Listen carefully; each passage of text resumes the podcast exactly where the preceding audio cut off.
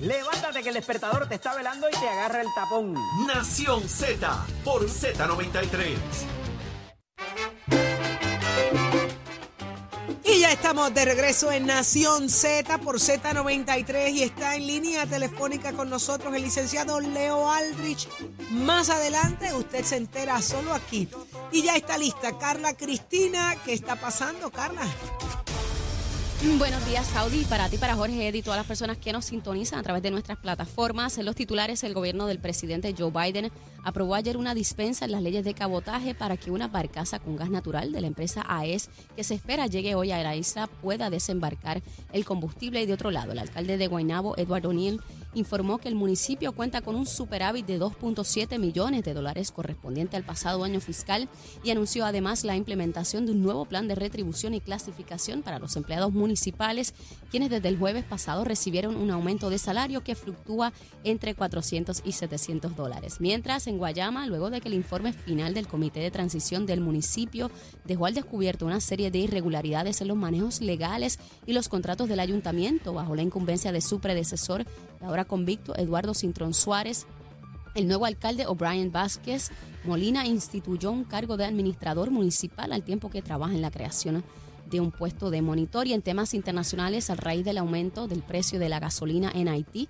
a lo largo de la frontera que separa a ese país y a la República Dominicana. En la isla la española ha surgido una industria ilícita de contrabando de petróleo, la cual tanto dominicanos como haitianos compran combustible subvencionado a 5 dólares el galón en las ciudades fronterizas dominicanas y lo pasan de contrabando a Haití, donde un galón puede alcanzar los 50 dólares. Para Nación Z les informó Carla Cristina. Les espero en mi próxima intervención aquí en Z93. Ponte al día. Aquí te informamos y analizamos la noticia. Nación Z por, por Z93.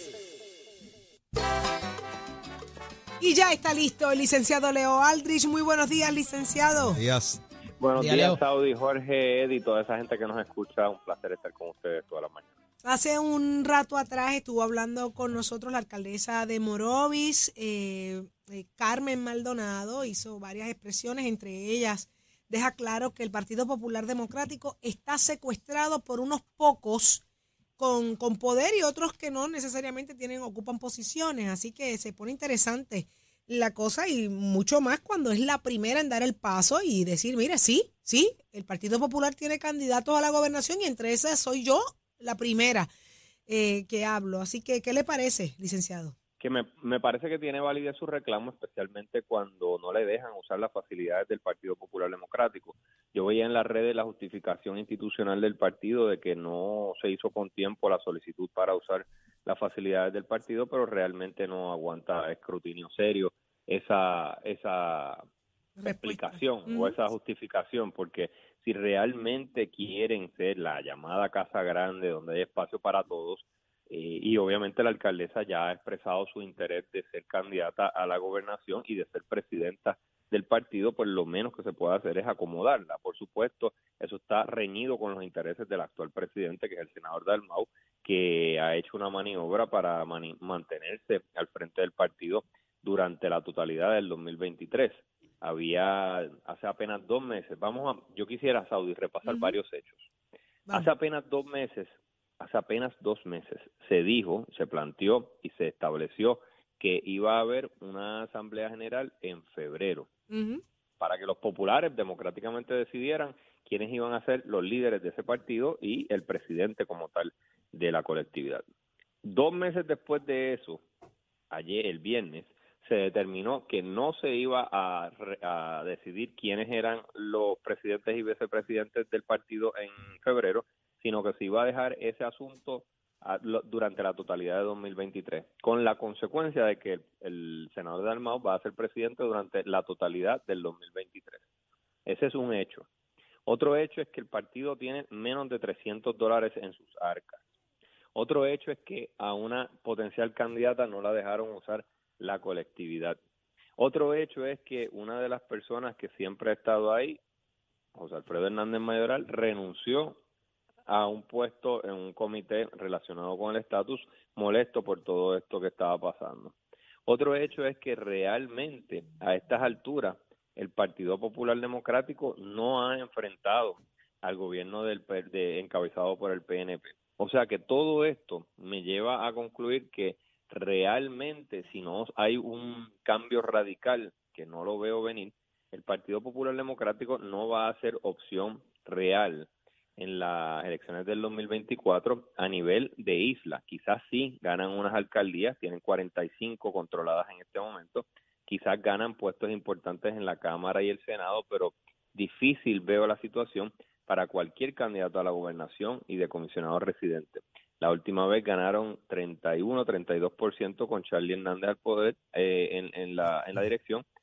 Creo que ese porcentaje potencialmente va a ser menor. Y no veo un cambio de actitud, no veo un cambio de, percepción en el Partido Popular Democrático. Creo que son días muy asiagos para aquellos que militan en la pava.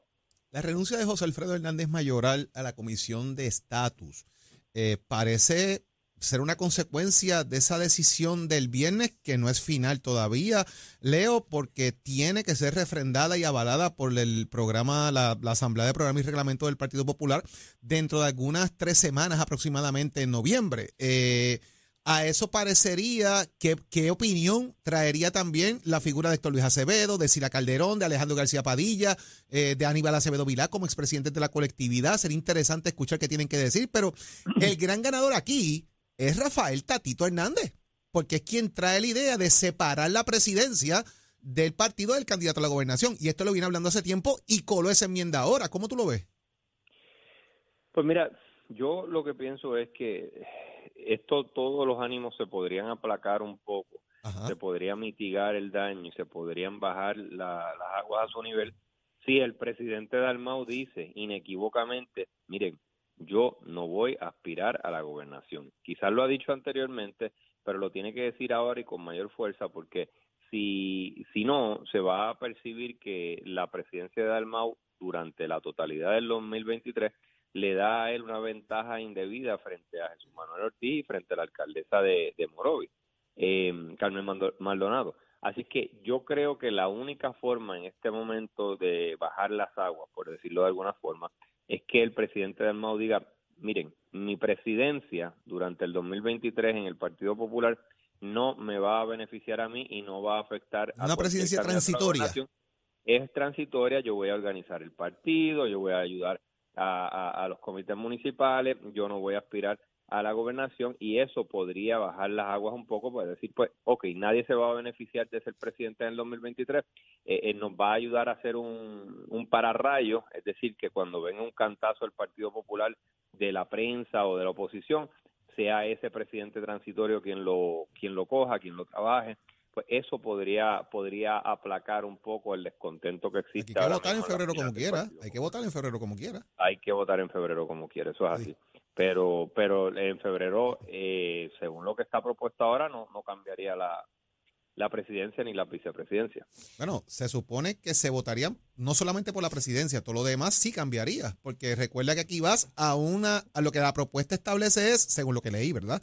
Que va a un comité ejecutivo compuesto por nueve personas y solamente es el presidente el que se extiende, porque el comité son posiciones institucionales, pero la vicepresidencia y la composición de la Junta de Gobierno sí iría a votación por lo que leí. Y eh, se lo acabo de preguntar a Ramón Torres y me dijo que sí. Y, de acuerdo, y tienes razón. Y, de hecho, si esa Junta de Gobierno en febrero cambia radicalmente, eh, la, la nueva Junta podría eh, revertir todo esto y, pedir que se votara por, la presidencia. Ese comité ejecutivo. Si es que pasa esto en noviembre, Leo, porque si en noviembre lo derrotan, aquí no pasó nada. Tiene que votar entonces en febrero, sea como sea, por todo el mundo. O sea, es complicado. De acuerdo, de acuerdo. O sea, que lo que tú quieres decir y lo que es la, realidad es que en noviembre, si esto no se aprueba, si esta idea no se aprueba, en febrero sí va a haber que escoger al presidente y todo todo se queda como como estaba originalmente pautado. Leo, esta, este tiroteo crea una efervescencia que hace mucho no se veía en el Partido Popular Democrático, eh, un silencio, un tipo de complacencia. Quizás esto pueda ser de beneficio para la colectividad y particularmente en los planos económicos que parecen adolecer de eso según los últimos informes? Pues mira, yo no creo, y no creo porque usualmente la efervescencia a la que tú haces alusión, que es real, que existe cuando hay riña, eh, se da cuando hay dos candidatos, cuando Eddie va contra Leo. eh, y pues la gente de Eddie se emociona y la gente de Leo se emociona y hay, hay una guerra de ideas, a veces una guerra de insultos también, ¿verdad? Pero, pero hay una efervescencia. Eh, aquí yo no veo eso, aquí yo veo maniobras procesalistas que lo que buscan es entronizar a una cierta persona durante un año adicional en la presidencia con el efecto de que otras dos personas, eh, ¿verdad? Jesús Manuel Ortiz y la alcaldesa Carmen Maldonado se, se, se, se, se sienten agraviadas y ventilan su malestar en la prensa. Hay otras personas ancilares, ¿verdad? Eh, José Alfredo Hernández Mayoral que anuncia su renuncia a un comité importante. Eh, así es que no, no, no creo que sea la efervescencia lo que está saliendo a relucir. Eh, creo que es mayor división, creo que es una situación muy incómoda para los populares que no están acostumbrados o que no quieren este tipo de refriega interna desplegándose públicamente después de un año en el que el presidente de la Cámara y el presidente del Senado básicamente el pasado verano se tirotearon a tal punto que no pudieron pasar legislación importantísima. Así es que el Partido Popular Democrático no, no veo... Pero como dice nuestro buen amigo pelotero, no va esto no va a activar las tropas entonces. No lo veo, no lo veo. Si las activa sería por donde dice Jorge un poco que la indignación sea tal que digan, espérate, esto no puede ser, vamos a movilizarnos en noviembre, vamos a movilizarnos en febrero, para que no pueda hacer que el, el senador Dalmau continúe en la presidencia por un año adicional. Eh, irónicamente, esa pelea gigante que hubo entre Tatito Hernández y el senador Dalmau, ahora están del mismo bando, ¿verdad? Porque ahora están en la misma posición. Leo, si esto se aprueba, ¿la presidencia de Almagro es inconsecuente? Porque la figura del presidente pierde todos sus poderes ante la Junta que acaban de nombrar para dirigir el Partido Popular. Y mientras más miembros, más menos poder hay. No tiene, la, la, presidencia es una presidencia de facto, por decir algo, tenemos un presidente, pero la Junta que preside, que en este caso, vuelvo, repito lo que leí, son los dos presidentes de los cuerpos legislativos, si no estuviesen en mayoría, pues son los dos portavoces eh, serían también los vicepresidentes, sería el presidente de la juventud, presidente de damas, presidente de la asociación de alcaldes, presidente de, la, eh, de los legisladores municipales y me parece que juventud dama y servidores públicos. son nueve figuras. Pues esas figuras van a tomar decisiones. Haya un presidente o no nombrado, va a ser un ese voto comité va a estar dirigiendo el Partido Popular. Va a ser un voto más y lo reduce a un administrador. Sí, literalmente. Y ha habido, ha habido intentos de esto y hoy eh, Pablo José Hernández hace un recuento en una columna de que eh, ni en el Partido Independiente puertorriqueño ni en el Partido Popular este eh, asunto de los comités ejecutivos ha tenido mucho éxito, que si, eh, ¿verdad? en opinión de él, se requiere un presidente que tome decisiones para que no se diluya el asunto. Lo que pasa es que también la gente se queja de que de los caudillos y que ya los caudillos se deben acabar en los partidos, Leo. De acuerdo, esa es una queja también que se ha escuchado, pero la realidad para mí que si el presidente Dalmau en la calidad que sea, eh, está a cargo del, de la dirección del partido diluida, de forma diluida o no, durante la totalidad del 2023, esos no son buenos augurios para el desarrollo del Partido Popular Democrático y de una figura que pueda sostener la candidatura a la gobernación. Si tiene esa infraestructura eh, y no está disponible para los que quieren aspirar a la gobernación, va a ser un grave problema. Veamos el ejemplo del exhibit A quería la alcaldesa utilizar las facilidades del Partido Popular Democrático y por un asunto realmente pueril de logística no se le permitió porque supuestamente no lo dijo con suficiente antelación. Eso no se lo cree nadie, pero ese es el tipo de cosa que podría continuar sucediendo. El Partido Popular tiene una situación particular ahora y yo recuerdo, no he leído la columna de Pablo, pero recuerdo la última vez que se intentó una junta fue para el 92, 93 por ahí arriba que era que estaba Miguel Hernández Agosto, estaba el difunto José Aponte de la Torre, entre esas figuras que dirigían el Partido Popular, no como presidentes interinos, una junta eh, directiva que se había nombrado a esos fines. Y, y, eso tuvo su espacio hasta que entonces hubo que hacer una elección para escoger un presidente. Y si bien recuerdas, entonces ahí se llevó una elección eh, de presidente del Partido Popular, donde estuvo Héctor Luis Acevedo, José Alberto Beto Morales, Víctor de la Cruz, Marco Rigao, entre otras figuras. Así que eh, es interesante porque los ciclos electorales vuelven y pasan y, la, y el tema aquí al fin y al cabo es ¿qué puede pasar en noviembre? Se ratificaron todas las personas que tienen que votar y me dijo Ramón Torres aquí que ahora hay que escoger una persona por comité municipal, así que tienen dos semanas para hacer asambleas literalmente en todos los municipios, Leo. O sea, clock is ticking. Y no solo eso, o sea, ya, ya ellos han tenido anteriores situaciones eh, en agosto, recuerdan, que iban a hacer incluso la consulta entre el ELA y, y, la Libre Asociación y como que pisan y no arrancan, no, no, no hay una capacidad de ejecutar, de llevar a cabo estas estas propuestas, las plantean y luego la Junta de Gobierno no, o sea, eh, no, no ha habido un feliz resultado para estas todas estas ideas que se plantean. Yo creo que hay algo también, Leo, de que eh, no importa quién llegue a la presidencia, los presidentes de los cuerpos no quieren perder el poder o que los o que los aplasten, ¿verdad? Eh, con las decisiones de quien sea el presidente o la presidenta de la colectividad. Me parece que hay algo de eso también en estas decisiones. Sí, sí, sin duda alguna. Hay un, el que tiene poder no lo quiere renunciar a, cambio de nada. Y, y, y pues la verdad es que yo volviendo al tema principal de qué, qué puede representar todo esto de cara ya a, dos años de las elecciones, y yo no, no, no veo una cohesión, no veo un intento de unidad del partido, no veo una definición ideológica, no veo un plan de fiscalización, no, no simplemente no, no creo que en el Partido Popular Democrático vean la urgencia que requiere estos tiempos donde hay unas fuerzas que se levantan hacia la izquierda y hacia la derecha. Me refiero a Victoria Ciudadana, al PIB eh, con la candidatura de Juan Dalmao en la izquierda y a la derecha eh, el Proyecto Dignidad, que muchas veces el Partido Popular quiso girar en vez de a la izquierda, ¿verdad? Buscando el melonismo clásico, giró hacia la derecha eh, con Charlie con Charlie Delgado y con y con el senador Dalmau y ya eso es un campo ocupado por el proyecto de dignidad. Así es que veo más menguada la posibilidad de crecimiento del la llegada de la llegada de Luis Vega Ramos licenciado qué aporta en este momento si algo cuando ya se estrenó de esta forma verdad con la alcaldesa de Morovi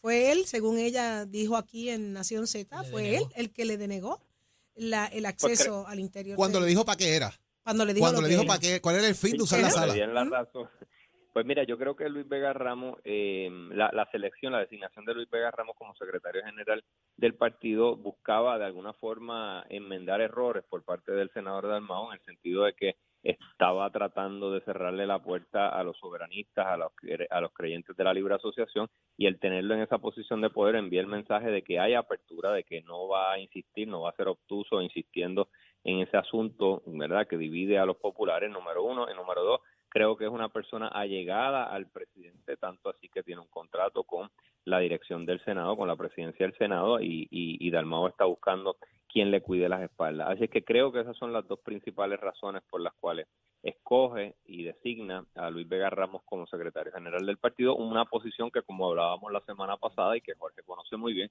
es una posición muy, muy difícil en el sentido de que es el pararrayo, ¿verdad? Tiene que ser el que coge los cantazos y proteja las espaldas del presidente de Almao. ¿Es el que coge los cantazos o el que da los cantazos? Las dos, las dos. Y va a ser ah, una y bueno, dando cantazos, Jancó, bueno, bueno, bueno. Sí, bueno, y Vega Ramos para Vega Ramos va a ser una posición nueva porque él siempre ha hecho su carrera política al margen del partido. Muchas veces eh, se le exigía a él la disciplina que ahora exige, la disciplina de partido. Muchas veces era a él quien se le quien se le exigía, ¿verdad? Ahora es él. Y es la persona correcta, licenciado, entonces.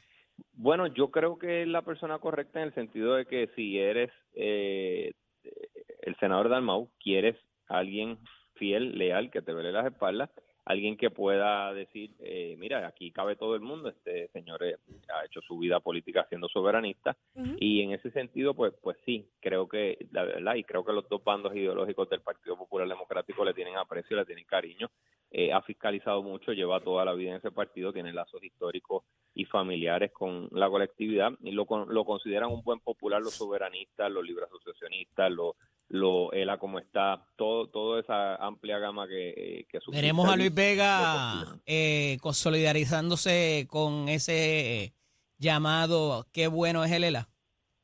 No, yo creo que, que no, yo creo que eso lo tiene claro él, esos son sus principios y va a ser una cuestión pragmática de, por ejemplo, le voy a ver a las espaldas a este presidente mientras lo es, eh, eh, casi como un abogado, ¿verdad? Que no tiene que estar de acuerdo con su cliente, pero lo defiende. Lo, lo- Que lo no tiene, defiende. tiene que defenderlo, no tiene de otra. Lo tiene que defenderlo y si no puede defenderlo, tiene que renunciar, por supuesto. Una cuestión de No confianza. puede- es Bueno, una pues entonces confianza, eso se reduce a defender a una sola persona y no necesariamente eh, a la colectividad. Así que eso, esa eso- va a ser eso- esa va a ser Saudi la, la gran dicotomía aquí a quién realmente represento es a un individuo o es una colectividad y tengo que ir por encima de esa persona pero como decían Jorge y Eddie pues es una cuestión de confianza. Cuando él siente ese conflicto si es que lo siente va a tener que dimitir Carmen Maldonado es loca con él, loca con él.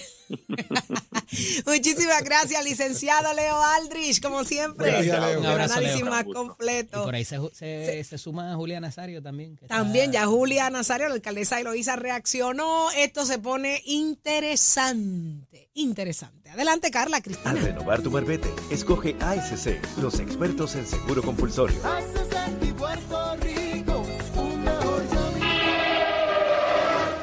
Buenos días, soy Carla Cristina informando para Nación Z. En el tránsito continúa el tapón en la mayoría de las vías principales, tanto de la zona metropolitana como a través de toda la isla, específicamente la autopista José Diego entre Vega Baja y Dorado. Más adelante entramos desde Toa Baja hasta el área de Atorrey, a la altura de la salida hacia el Expreso Las Américas. Igualmente la carretera número 2 en Toa Baja. Más adelante también entre Santa Rosa y Caparra, la 165 entre Cataño y Guaynabo, a la altura de la intersección con la PR 22. Tramos de la 167, la PR 5 y la 199 en Bayamón.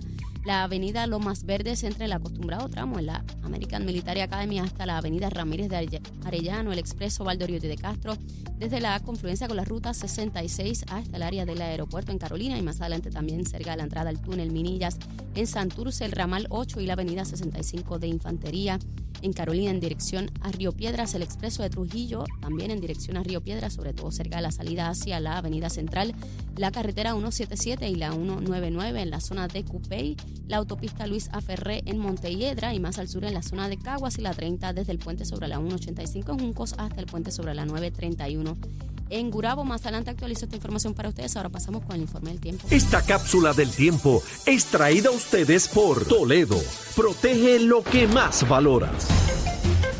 El Servicio Nacional de Meteorología nos informa que en el mar hoy se espera que tengamos olas de alrededor de 3 pies y vientos de entre 5 y 10 nudos. Sin embargo, los efectos locales podrían aumentar el viento cerca de las aguas costeras del noroeste y suroeste durante horas de la tarde y los navegantes deben ejercer precaución debido a las tronadas que se esperan para esta tarde en el noroeste y oeste de la isla. Y para los bañistas el riesgo de corrientes marinas es bajo, sin embargo el Servicio Nacional de Meteorología advierte que las corrientes marinas amenazantes a la vida a menudo ocurren en las inmediaciones de los malo- malecones, arrecifes y muelles, por lo que se recomienda precaución al nadar en esos espacios. Más adelante les digo qué esperar sobre el clima hoy para Nación Z. Les informó Carla Cristina. Yo les espero en breves minutos en Nación Z Nacional con Leo Díaz aquí en Z93. Somos, somos una mirada fiscalizadora sobre los asuntos que afectan al país. Nación Z, Nación Z. Por Z93, somos tu noticia. Nación Z se despide a esta hora, abriéndole paso a Nación Z Nacional. Será entonces, mire usted, a las 6 de la mañana en sintonía con Jorge Suárez, Eddie López, esta que le habla Saudi Rivera, y ya está listo Leo Díaz. Y vinieron hoy. Oye, estos tres hombres vinieron enchaquetados hoy. ¿Qué hay? Bueno, yo, tengo ¿verdad? un evento en la universidad ahora que voy a recibir un- unos jueces del Tribunal Supremo de Puerto Rico que van a Ah, estar en la con universidad dando una charla a los Piloteado. estudiantes sobre aspectos legales, Ah. transicionales, proceso de evidencia y función del Tribunal Supremo. Así que allí estamos en el recinto metropolitano. Lindo, lindo. Eddie, ¿y tú? No me invitaron, no me invitaron.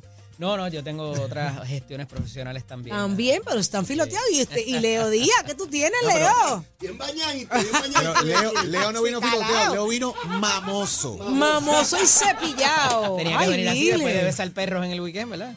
Mira, mira, esos hangueitos del fin de semana. Así que, mire, señores, hasta mañana a las 6 de la mañana, Nación Z. Que siga disfrutando del buen contenido de Nación Z Nacional y Leo Díaz. Excelente día.